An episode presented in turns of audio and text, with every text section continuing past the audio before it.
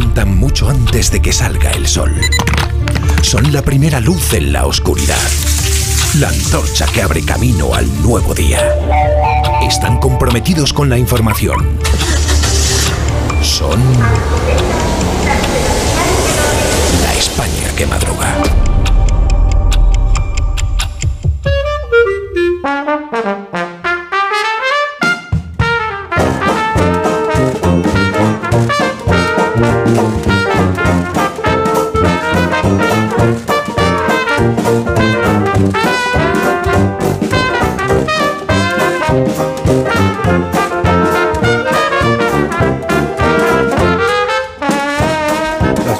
Madruga en martes. Profesor Rodríguez Brown, buenos días. Buenos días, a pesar del COVID. Daniel Ramírez García Mina, el nuevo, buenos días. Decían que había que ir a la España vaciada. Yo no salgo de Madrid en tres o cuatro legislaturas. He contraído fiebres tamoranas y estoy totalmente hundido al Sina. Vaya por Dios. Bueno, Pero pero bueno. fiebres zamoranas, esto es terrible. No, no, es terrible. Hola Rosa Belmonte, buenos días. Hola, buenos días. Yo creía que se había ido a Tetín, ese nuevo Sí, ya paraíso. podía. de ti, sí. Es del pueblo del Tito Berni. Sí. Félix José Casillas, buenos días, Félix. Buenos días y contento por Rubén porque es un nuevo equipo que es el Benfica, creo. Eh, juega hoy Liga de Campeones y va a pasar a cuartos de final seguro. ¡Que se vaya!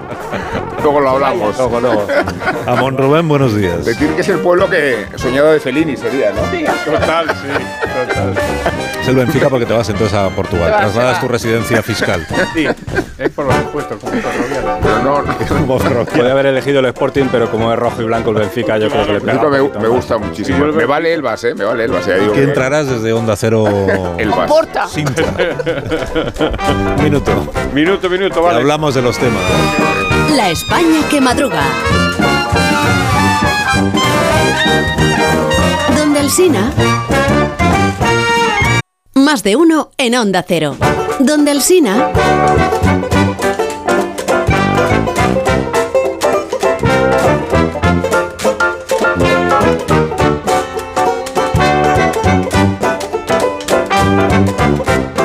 Tardísimo, ¿eh? Hoy sí. Son menos 19, profesor. Sí, las 8, hombre. una hora menos en Canarias. Y hay siete preguntas y media para iniciar la mañana. La primera de las cuales es. La hay, pero antes escuchemos a Alejandra Jacinto en nombre de Poder. Adelante, Jacinto. Por eso volver atrás pensamos que es una traición al movimiento feminista y por eso desde aquí queremos hacer hoy una última llamada al Partido Socialista para que recapacite. La pregunta es, ¿es la oposición la gran aliada del gobierno y son los aliados del gobierno los principales opositores? La segunda. ¿O no va a suceder acaso que la reforma del CSI va a prosperar abrumadoramente con los votos del PP, de Vox y de Ciudadanos? La tercera. ¿Quién le hace más daño a Sánchez? Pues el odio de sus socios o el amor de sus enemigos. La cuarta. No es una buena noticia en todo caso que se ponga freno a una legislación que beneficia a los agresores sexuales. La quinta. Esta la hemos hecho muchas veces, pero ¿qué porvenir tiene la coalición en el poder después de las 48 horas que se avecinan entre la crisis parlamentaria y las manis enfrentadas de mañana? La sexta. Esta se la hizo la colega de la sexta, Ana Gamar, a Díaz Ayuso, quien como detalle estrafalario llevaba puesto un casco de obrero blanco, digo la presidenta, no Ana Gamar. Ana Gamar, para la sexta, yo quería eh, preguntarle por el anuncio que hizo este fin de semana el presidente del gobierno de la ley de paridad. Quería saber qué le parece este anuncio, esta ley, si usted la aplicaría. Si es necesario, pues mañana lo que podemos hacer a través de la autodeterminación de género es irme con mi vicepresidente, que puede ser mi nueva vicepresidenta, con mi consejero de justicia, que se convertirá en mi nueva consejera. Tendremos a Enriqueta López y Enriqueta Osorio, y a lo mejor así gestionamos mejor o solucionamos mejor la vida de los madrileños. Muy bonito, Enriqueta. La séptima. ¿Cuánto daño pueden hacerle a Feijóo los escándalos pretéritos de su partido? Ayer fue condenado a tres años de cárcel el presidente, expresidente de Murcia, por prevaricación y falsedad. Se llama Pedro Sánchez, pero no os hagáis, no os hagáis ilusiones. Y la media, que es la última. Eh, yo sí, como quedó claro ayer en el abrevadero de Twitter. ¿Y vosotros? ¿Os iríais a Portugal si a Bascal? Vamos a la prensa de esta mañana. ¿De qué tratan los diarios, Dani? Sí, antes de empezar con la prensa pido, pido serenidad y seriedad, no pensaba decirlo, pero Félix ha abierto la veda y dejemos a la audiencia que hable. Voy a leer un titular, tienen ustedes que adivinar quién lo ha dicho, Rubén Amón o Pablo Iglesias. El titular es, si Abascal llega al gobierno, me voy a Portugal. Amón. La respuesta es Los dos, los dos. Ah, los dos. Pablo Iglesias bueno. Cuando esté Vox en el gobierno, muchos nos vamos a tener que ir de este país. Entonces, No, yo he propongo que se vayan juntos los dos. Yo he dicho a Portugal, no, pero cada uno. Es la. ¿Pero vamos a hacer la cultureta allí? Claro, con Pablo Iglesias por fin en pero, es que- Portugal. pero es muy probable que me vaya a Portugal, incluso si no gana. Si no es presidente Abascal. ¿eh? Para no pagar el impuesto de grandes fortunas. Exactamente. Traidor. Traidor. Antipatriota, es la anti-España. Sí. Por español. Bueno, hoy vienen las portadas muy, muy parecidas, como si las hubiera dibujado una cooperativa. Cojamos dos que en teoría se presumen totalmente distintas. El país. La izquierda llega rota al 8M por la reforma de la ley del solo sí es sí. La razón. Un gobierno dividido se estrella contra el 8M. Hoy se inicia en el Congreso el procedimiento para reformar la ley del solo sí es sí. Este primer paso, la llamada toma en consideración de la propuesta del PSOE, será la primera de las guerrillas. Pedro Sánchez en el huerto esta mañana, en este instante, ha dejado de citar a los griegos y de tararear sinfonías de Mahler. Pero Sánchez se ha pasado a Mecano y sombra aquí, sombra allá, pide maquillaje a los suyos. Quiere sacar adelante la, votación con los partidos de derechas. El español. El PSOE negocia con Bildu y Esquerra in extremis para no tramitar la reforma del sí solo con Vox y PP. Si no hay un cambio drástico, Podemos votará en contra, aunque Sánchez podría salir adelante con los apoyos que ya tiene. No quiere figurar junto a Bascal y Feijó, no quiere su propia foto de Colón. ¿Os acordáis de la foto de Colón? ¡Fascistas, la ultraderecha! Yo ya le he comprado un marco, querido presidente, le va a quedar muy bonito. El Mundo publica una encuesta sobre el 8M. La mayoría de los españoles impugna a Montero y su 8M. El 61% opina que es poco o nada útil la labor del Ministerio de Igualdad. El 56% piensa que la manifestación está politizada. El país recoge unas declaraciones de la ministra de Defensa, Margarita Robles, en re- respuesta a las acusaciones que les lanza Podemos de haber traicionado el movimiento feminista. Dice Robles, el PSOE trabaja por las mujeres desde hace 140 años. Pasamos del 100 años de honradez y 40 de vacaciones que se les decía con el franquismo al 139 años de honradez y uno de vacaciones por la ley del solo sí es sí. Y para cerrar el capítulo de la fragilísima relación entre PSOE y Podemos, esta crónica del Confidencial que se titula Podemos no acude desde octubre a las reuniones de coordinación del Bueno, ¿de gobierno. ¿Qué año?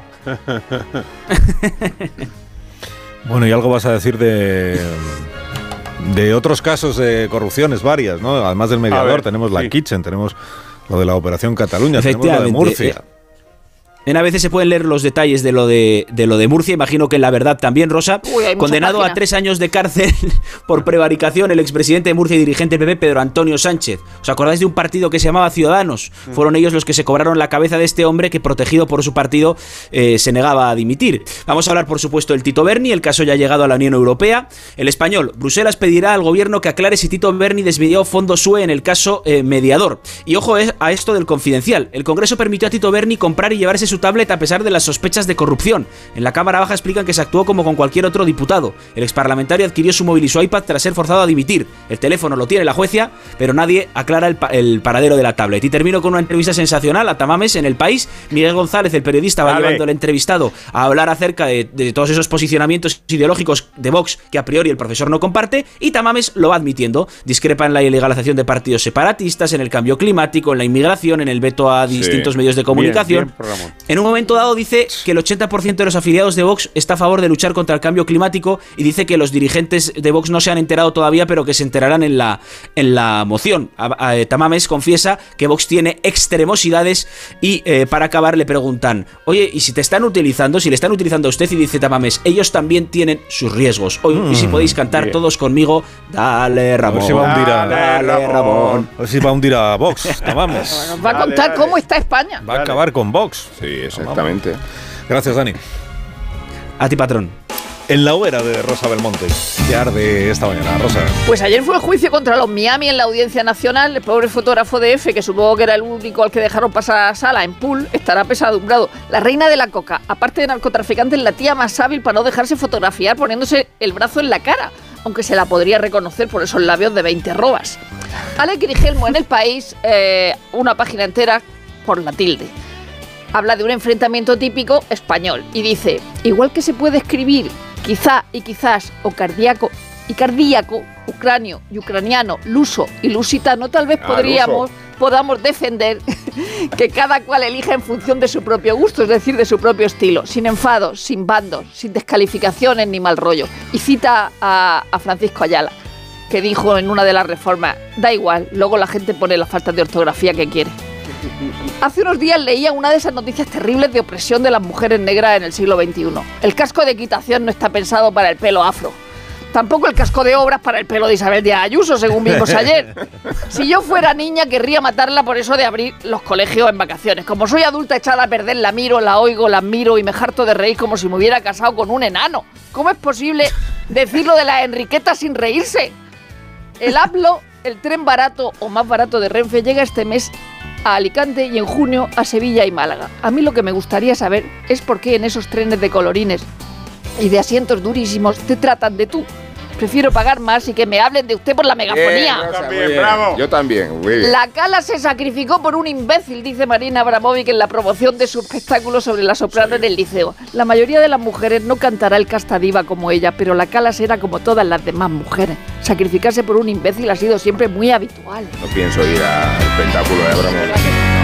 Ahora el despertar liberal de Carlos Rodríguez Brown, de la mano del grupo ADECO, que es experto en el sector del empleo y los recursos humanos, y con estas noticias de empresa. Hoy, profesor. Ya mismo expansión ferrovial duplicará su tamaño en Estados Unidos. También ofensiva del corte inglés y mutua en seguros de empresa y irrumpo en el terreno de Félix. ¿Por qué? Porque Aston Martin vuela en bolsa de la mano de Fernando Alonso. Y sobre la solución francesa al alza de los alimentos, una editorial de expansión dice no habrá límites al coste de los alimentos porque la normativa comunitaria lo impide, aunque Podemos insista en lo contrario. Cinco días, el gobernador del Banco de España dice España debe empezar a consolidar sus cuentas este año, como si no hubiera elecciones. CaixaBank se suma a los recursos del sector al impuesto a la banca. Y hablando de impuestos, el economista, está jugoso el economista, dice, el ICEX, Instituto de Comercio Exterior, alertó de la fuga masiva de las empresas a Países Bajos por su beneficioso régimen fiscal. Y mientras tanto aquí la deuda pública por hogar se eleva un 35% en España desde 2014. Señora,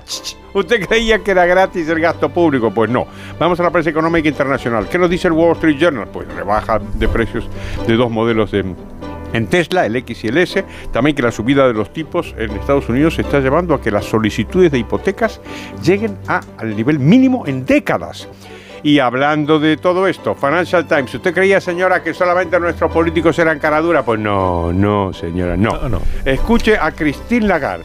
Ha advertido de que como hay presiones inflacionarias, va a seguir subiendo los tipos. Dice, comillas, la inflación es un monstruo que tenemos que golpearle en la cabeza, cierro comillas, como si no tuviera que ver con la inflación. Ella... La viñeta económica de hoy, ¿cuál es, profesor? Buenísima el roto en el país. Un hombre indignado protesta. Abajo el buenismo. Ningún delito sin premio, ningún mérito sin castigo. En el complejo marco de la nueva reforma laboral, acierta eligiendo a DECO como partner de recursos humanos para tu empresa. Confía en nuestra experiencia para gestionar el talento, garantizando la flexibilidad que necesitas. ¿Aún te lo estás pensando? No te la juegues. Acierta con ADECO. Entra en adecoreformalaboral.com. actualidad del deporte con Félix José Casillas. Y con una de las manifestaciones más emotivas del mundo del deporte y una de las iniciativas de respeto con más tradición en el baloncesto, colgar la camiseta de un jugador que pasa a ser su camiseta. Mañana a esta hora, el 16 de amarillo y púrpura ya no podrá ser vestido por ningún jugador de los Lakers porque será la camiseta de Pau Gasol.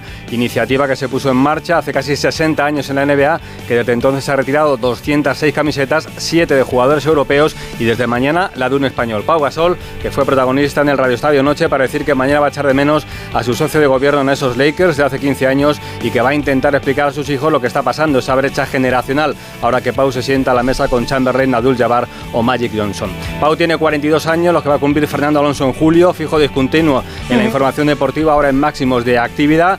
Empate sin goles entre Osasuna y Celta para cerrar la jornada de liga. Osasuna se apunta al comunicado para pedir que el Comité Técnico de Árbitros Atraco, aclare atraco. el motivo de la anulación de un gol por supuesta posición irregular del Chimi Ávila en el día en el que Laporta cumple dos años en su segunda etapa en su despacho de presidente del Barça, mientras que en el Madrid se buscan remiendos a los resultados inesperados. La libertad de Ancelotti se pone el foco en Benzema, menos belleza, más contundencia. En ABC se habla de un cambio y no parece bien en la vida personal del francés. Y luego lo de la izquierda, que llega rota a este momento de la temporada, la banda zurda del Madrid, con la discutida presencia de Camavinga y la de Vinicius, que no termina de ponerse de acuerdo consigo mismo, más preocupado por la parte penal que por la de jugar. En seis minutos, las 8, 7 en Canarias. Ahora mismo continuamos.